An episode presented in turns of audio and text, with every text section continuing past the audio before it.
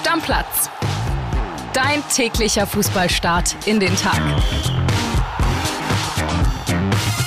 Hallihallo, Stammplatzfreunde.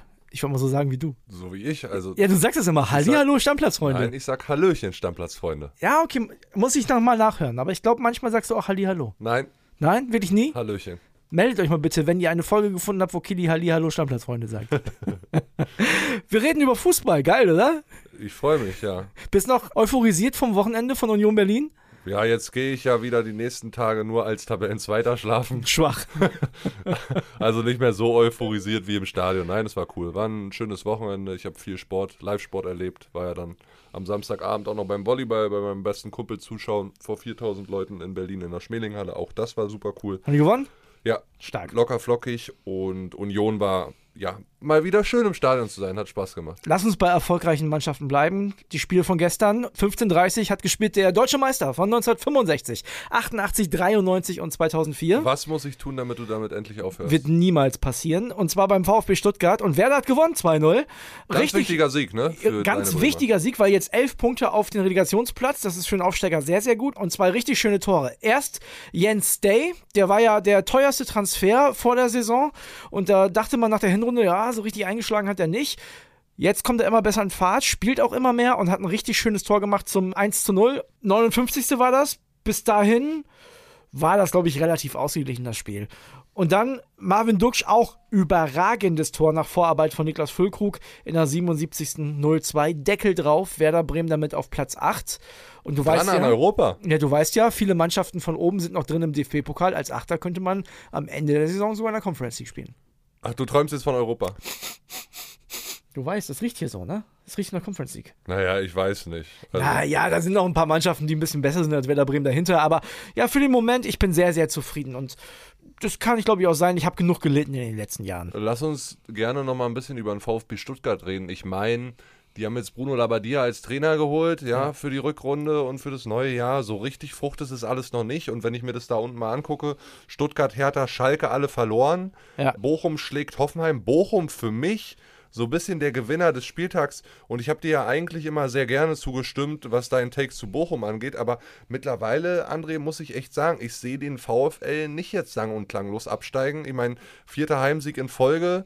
Spieler wie Anti Adjei, ihr habt den ja auch schon angesprochen, Flo und du, der macht seine Sache richtig gut. Und was ich bei Bochum gerade noch mal am Wochenende gemerkt habe, ist, dass die einfach nicht so viele weichgespülte Spieler in ihrem Kader haben, sondern so ein Anti Adjei, der kommt halt aus drei Jahren Oberliga und der kann sich dann auch mal zerreißen. Ich weiß nicht, ob das die ganzen Stuttgart, Hertha, Schalke-Profis, die ja vermehrt auch aus dem Ausland kommen und vielleicht in der Top-Akademie ausgebildet worden, äh, dieses Ding Abstiegskampf so annehmen können. Also man muss sich auch mal korrigieren können und die Bochumer haben auf jeden Fall bewiesen unter Letsch, dass es Heimriesen sind. Waren sie aber in der letzten Saison, muss man fairerweise sagen, unter Reis auch, da haben sie es auch schon oft gut gemacht, ne?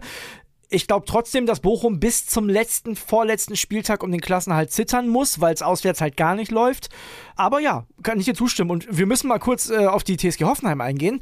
Wir haben Informationen, dass André Breitenreiter nicht mehr Trainer der TSG Hoffenheim sein wird. Also es gab bis jetzt, wo wir diese Folge aufnehmen, noch keine Pressemitteilung, keine offizielle von der TSG Hoffenheim, aber der ist raus. Ja, die Pressemitteilung, dass er raus ist, soll heute im Laufe des Tages folgen. Unsere Reporter, die berichtet haben, sind sich zu 100% sicher, dass er entlassen worden ist. Und nach zehn Sieglos-Spielen in Folge, es war ja schon so ein bisschen im Gespräch, dass es so sein kann, dass er nach diesem Spiel in Bochum, das hatten wir vor dem Spiel auch schon besprochen, entlassen wird. Und das ist halt so ein bisschen das Problem für den VfL Bochum, finde ich, denn TSG Hoffenheim, die haben einen Kader, der ist viel zu gut. Und die haben sich auch in der Winterpause meiner Meinung nach nochmal richtig verstärkt. Ja klar, die sind jetzt in Bochum nochmal untergegangen, aber die werden mit einem neuen Trainer irgendwann wieder eine Form finden. Da bin ich mir eigentlich sicher. Und dann sitzen die da unten nicht mehr drin. Das heißt, Bochum muss sich konzentrieren, meiner Meinung nach, auf Stuttgart, Hertha, Schalke und auf den FC Augsburg. Vor den dreien, die da unten drin stehen, musst du im Bestfall bleiben. Und ich will mir am Ende des Tages gar nicht vorstellen, dass Hertha und Schalke untergehen. Nochmal ein Take zu, zu Hoffenheim, ja.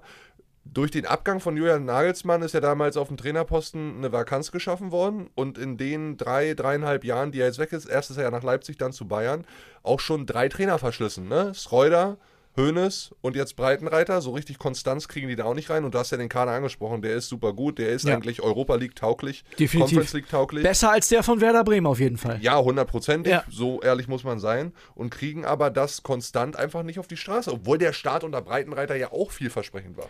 Absolut. Denen fehlt natürlich immer dieses richtige Heimspiel. Das haben die nicht, weil da einfach nichts los ist. Ne? Also selbst wenn da Leute sind, ist es da nicht laut. Aber trotzdem, normalerweise mit der Truppe müsste Hoffenheim weiter oben stehen. Ich bin mir aber auch sicher, dass die nicht absteigen.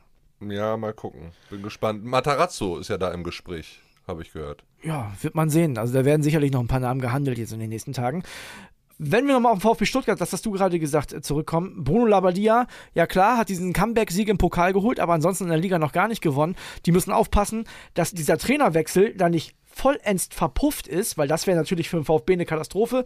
Wenn ich jetzt mal gucke, gegen wen die in den nächsten Wochen ran müssen, die müssen jetzt nach Freiburg sehr unangenehm. Dann spielen die zu Hause gegen den 1. FC Köln und gegen Schalke, also ganz wichtige Spiele. Ja, auf jeden Fall, weil Köln ist ja jetzt auch nicht so weit weg. Vier Punkte Abstand zu Hoffenheim. Ja, und auf Schalke wird sehr schwer. Also Schalke momentan ein bisschen stabilisiert, gerade defensiv.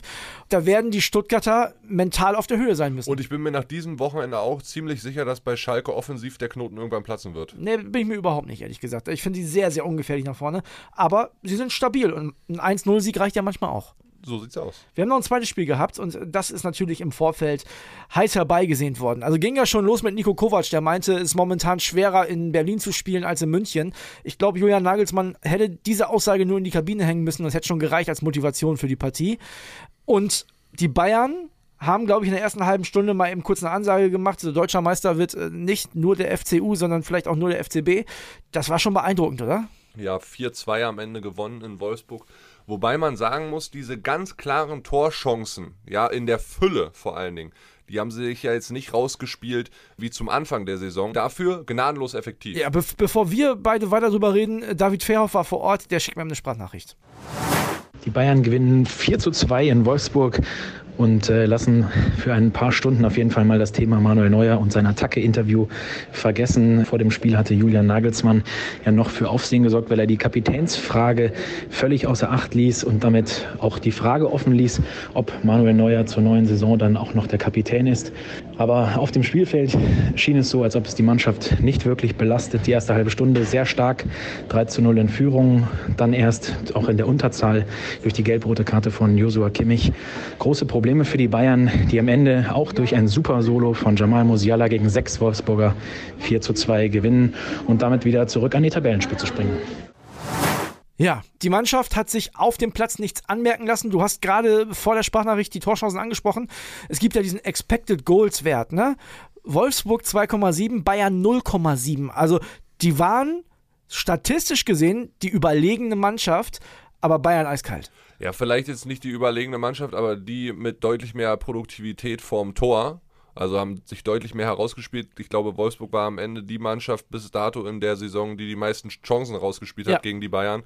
Da ist schon ordentlich 19 zu 9 Torschüsse und daraus dann einfach viel zu wenig gemacht. Auch nach der gelb-roten Karte für Josua Kimmich war ja seine erste in 220 Bundesligaspielen für den FC Bayern und Leipzig äh, und so weiter. Für dich ein Platzverweis? Naja, kann man drüber diskutieren, ne? Also Kimmich hat es ja danach relativ solide erklärt. Arnold hat ihn schlau auflaufen lassen. Wenn der Schiri sich für einen Foul entscheidet, dann ist es aus meiner Sicht ein taktisches Foul, dann ist Gelb-Rot berechtigt. Ja, ich saß ja im Großraumbüro mit dir und dann habe ich ja gesagt, so, ich finde es schon sehr wenig, aber ein Kumpel hat mir eine Sprachnachricht geschickt und der hat gesagt, ey, der Kimmich, erinnere dich mal zurück, der fällt bei jeder Berührung hin und dann wurden Tore nicht gegeben und was weiß ich nicht alles. Das heißt, das ist qu- quasi in Kimmich-Manier hat Arnold da die gelb-rote Karte rausgeholt. Kann man auch so sehen. Und ich, was mir aufgefallen ist bei den Kollegen von The Zone, die Interviews mit Müller und auch mit Kimmich, die waren sehr entspannt. Trotz der gelb-roten Karte, trotz dieser neuer Thematik, wo übrigens muss man auch mal sagen, die The Zone-Kollegen aber auch sehr zahm waren. Ne? Also die haben jetzt nicht groß nachgebohrt,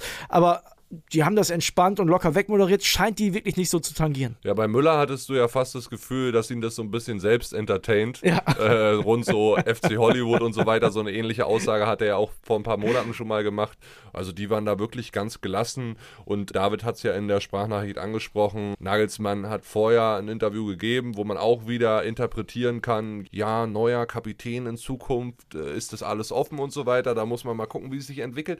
Aber letztendlich hat diese Mannschaft auf dem Platz die richtige Antwort gegeben. Sie waren gnadenlos effektiv, 3-0 nach 19 Minuten. Coman Doppelpack, da muss ich äh, Serge Gnabry auch dann nochmal fragen, oh, blöd für mich gelaufen, weil ja. der jetzt auch in Form kommt. Ne? Hatte ja bisher nur ein Saisontor, der Coman, und jetzt gleich ein Doppelpack und das zweite Tor ja wirklich wunderschön gemacht. Und ansonsten hat die Mannschaft sehr, sehr locker alles genommen, was äh, mit Neuer war, ja. So ein bisschen Ärmel hochgekrempelt und alles abgeschüttelt. Bringt ja auch nicht groß drüber zu diskutieren, denn er wird ja auch in der Rückrunde gar nicht mehr zum Einsatz kommen. Das heißt, es wird so oder so ohne Manuel Neuer vonstatten gehen.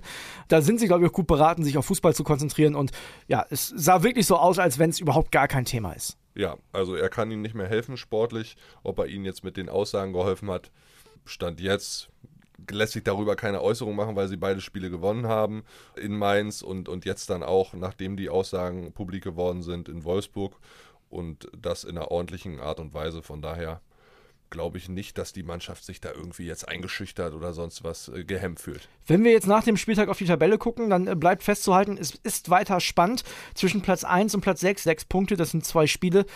Also mehr geht nicht, ne? Leipzig wird sich ärgern, dass sie in Köln äh, zwei Punkte liegen gelassen haben. Ansonsten wäre das ja da oben noch ein bisschen enger zwischen wenn, den Wenn du deutscher Meister werden willst, musst du solche Spiele gewinnen. Korrekt. So es ist so. Nämlich aus. Es ist so. Das ist genauso wie äh, du, wenn du Champions League spielen willst, eventuell zu Union Berlin. Wir sind ja alle gespannt, welches Ziel sie ausgeben werden, wenn sie die 40-Punkte-Marke geknackt haben. Dann musst du auch Spiele gegen Mainz gewinnen. Und jetzt äh, am kommenden Wochenende Union im Topspiel bei Leipzig. Das wird wegweisend für beide Mannschaften. Ich will ja nicht den Teufel herbeibeschwören, ne, aber ich habe schon ein bisschen Angst, dass Werder Union am letzten Spieltag die Champions League versaut. Wenn wir beide da im Stadion sind. Weil da kriege ich ja gar nicht getröstet. Ja, das werden wir dann sehen, mein Lieber. Schauen wir mal. Vielleicht spielen wir beide europäisch. ja. Ähm, was mir aufgefallen ist an diesem Spieltag, wenn wir da schon mal die kleine Bilanz ziehen, sind diese Diskussionen um Schiedsrichterentscheidungen, die gelb-rote Karte für Streich und Schiedsrichter immer mehr in Fokus gerückt, in letzter Zeit immer mehr ein Thema. Und dann gab es da gestern auch eine interessante Diskussion im Doppelpass. Ne?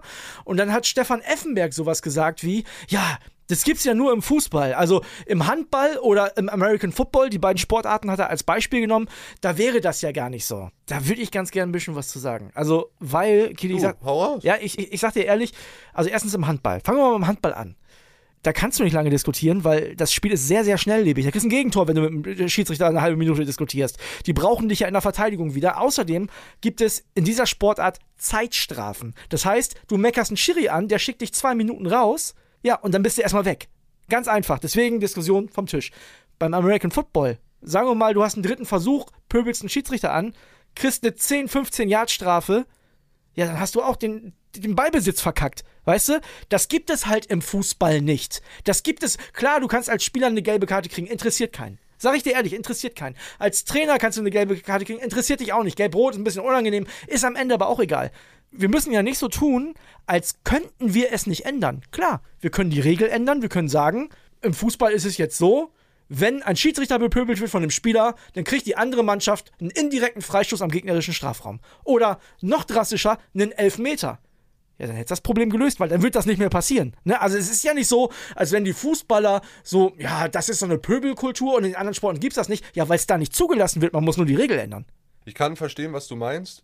Was mich an dieser ganzen Debatte immer stört, ist, dass dieser Vergleich, Regelvergleich mit anderen Sportarten zu inflationär aus dem Fußball heraus benutzt wird. Ja, da wird immer gesagt in so Diskussionen, ja, guckt euch mal bei den Handballern um, guckt euch mal bei den Hockeyspielern um.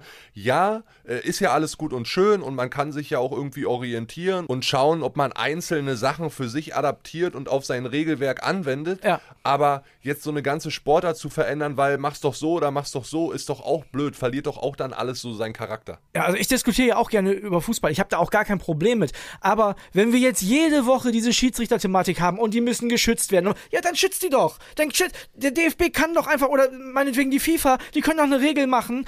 Zeitstrafen einführen. Für den Schiedsrichter bepöbeln gibt es fünf Minuten, bis er einer weniger. Kannst du doch machen. Also wir müssen ja nicht so tun, als wenn das unmöglich ist. Also von daher, mich hat diese Diskussion extrem genervt, weil das ist immer so ein bisschen Quatsch, finde ich. Das ist einfach eine Quatschdiskussion. Ja, könnt ihr ja mal eure Meinung dazu abgeben ob sie euch auch so nervt. Vielleicht redet sich der ein oder andere äh, per WhatsApp gerne an unser Stammplatz-Handy auch so in Rage, wie du es gerade getan hast, mein Lieber. ja. äh, hochrot ist der Kopf von André. Ist, ist so, Uli Hoeneß Kopf habe ich jetzt. Und äh, mit, mit der Nummer würde ich auch sagen, schönen Start in die Woche, genießt es und du machst den berühmten Deckel drauf. Ist Pokal, ne? Denk dran. Ja, Dienstag und Mittwoch. Wir starten mit Sandhausen gegen Freiburg. Kili freut sich schon. Bis dann. Ja, ja. Ich freue mich vor allen Dingen auf Nürnberg gegen Düsseldorf. Auf die beiden Zweitligisten werden wir jetzt ausführlich gucken in den kommenden Folgen. Hundertprozentig. Deckel drauf. Ciao, ciao. Ciao, ciao. Stammplatz. Dein täglicher Fußballstart in den Tag.